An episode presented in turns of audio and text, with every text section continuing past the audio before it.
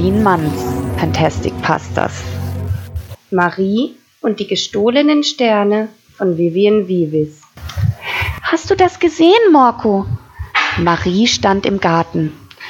Morco, ihr Stoffbär, folgte ihrem Blick gen Nachthimmel. Sie blinzelte erneut. Wieder einer weg. Die Sterne fallen vom Himmel. Ja, Marie, ich habe es gesehen. Schau nur, wie viele Sterne schon weg sind.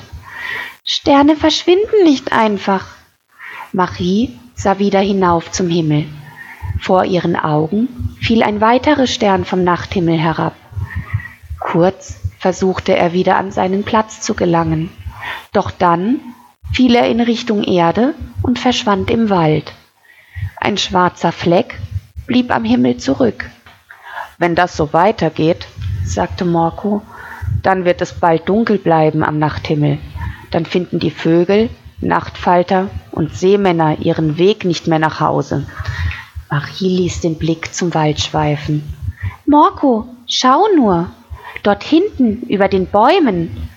Marie zeigte über die Baumkronen.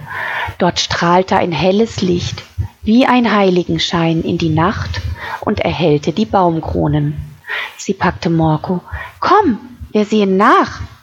Sie rannte los und kroch durch das Loch im Gartenzaun und lief den Weg in den Wald hinein. Das Leuchten drang durch das Unterholz, und je näher sie kamen, desto größer wurde der Schein aus weißem Licht. Marie spürte den weichen Boden unter ihren Füßen und hörte das Knacken der Äste. Pass auf, rief Morco und hob die Tatzen vor seine Augen. Marie ruderte mit den Armen, als sie auf dem abschüssigen Boden ausrutschte. Beide schlitterten auf dem Erdboden, bis sie von einem Haufen Laub gestoppt wurden. Marie rieb sich die Stirn. Sie rappelte sich auf und half Morco auf die Tatzen. Sie waren direkt am Eingang einer Höhle zum Stehen gekommen. Aus der Höhle drang ein silbernes Licht. Es brachte feinste Spinnenfäden zum Glitzern. Wunderschön. Morco streckte seine Tatze nach den feinen Fäden aus. Geduckt traten sie ein. Je näher sie dem Licht kamen, desto lauter drang ein Klingen, wie ein Glockenspiel an ihre Ohren. Es raschelte überall, als tausende Beinchen über den Boden wuselten und schwarze kleine Körper in den Ecken verschwanden. Über ihnen hatte die Höhle ein Loch, so dass man den schwarzen Himmel sehen konnte. In der Mitte der Höhle türmten sich Sterne auf. Marie berührte einen von ihnen. Er fühlte sich glatt an und zitterte leicht. Er musste zurück an den Himmel, doch feine Fäden hinderten die Sterne daran, wieder aufzusteigen. Wer ist da? Eine schwarze Gestalt, so groß wie Marie und Morco zusammen, schob sich in den Weg hinein. Sie hatte acht Beine, Haare auf dem Leib und acht kleine Augen blickten Marie und Morco direkt an. Scharfe Zähne funkelten im hellen Licht. Marie hielt die Luft an und wich zurück. Ihr Herz schlug plötzlich ganz schnell. Morco klammerte sich an ihr Bein und flüsterte Die Spinnenkönigin des Waldes. Wir sind hier, weil wir die Sterne suchen.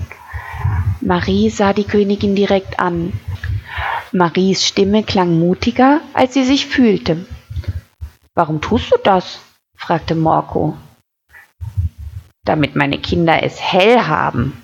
Die Sterne hier werden genügen. Mehr brauche ich nicht, antwortete die Spinnenkönigin.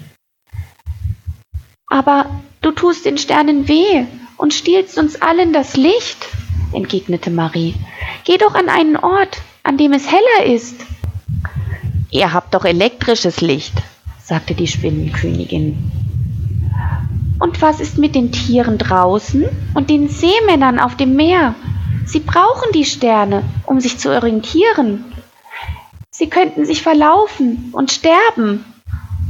Was soll ich tun? Die Spinnenkönigin kam nah an Marie heran. Lass die Sterne frei und ich zeig dir einen Ort, wo nachts Licht ist. Komm mit. Marie winkte sie hinter sich her. Sie verließen die Höhle und liefen auf eine Lichtung zu. Siehst du hier? Wenn du jetzt die Sterne freilässt, wird es überall heller werden, für uns alle. Auch hier auf der Lichtung. Außerdem ist der Mond auch noch da. Marie zeigte auf den Mond am Himmel. Und wenn es wirklich mal zu dunkel sein sollte, erklärte Morko, könnt ihr in die Nähe der Stadt gehen. Die Spinnenkönigin legte den Kopf schief, als müsse sie nachdenken. Dann nickte sie. Kleine Spinnen liefen in die Höhle zurück. Wie Funken einer Wunderkerze rasten die Sterne aus der Höhle zurück in den Himmel. Sie funkelten auf der Lichtung. Ihr habt recht. Meine Kinder haben es hier auch hell genug. Es tut mir leid, dass ich nicht an die anderen auf der Erde gedacht habe. Marie und Morko grinsten sich gegenseitig an. Ein Stern näherte sich ihnen. Danke, flüsterte der Stern. Ich bringe euch heim. Marie stieg auf ihn drauf mit Morko im Arm. Sie winkten der Spinnenkönigin. Die Spinnen klapperten mit ihren Zähnen zum Abschied. Der Stern setzte Marie und Morko an Maries Schlafzimmerfenster ab. Sie kletterten hinein und schlüpften unter die Bettdecke. Was für eine Nacht, Morko! Marie betrachtete die Sterne draußen. Sie funkelten wie hunderte kleiner Diamanten. Gute Nacht, Marie. Morko gähnte und kuschelte sich an sie.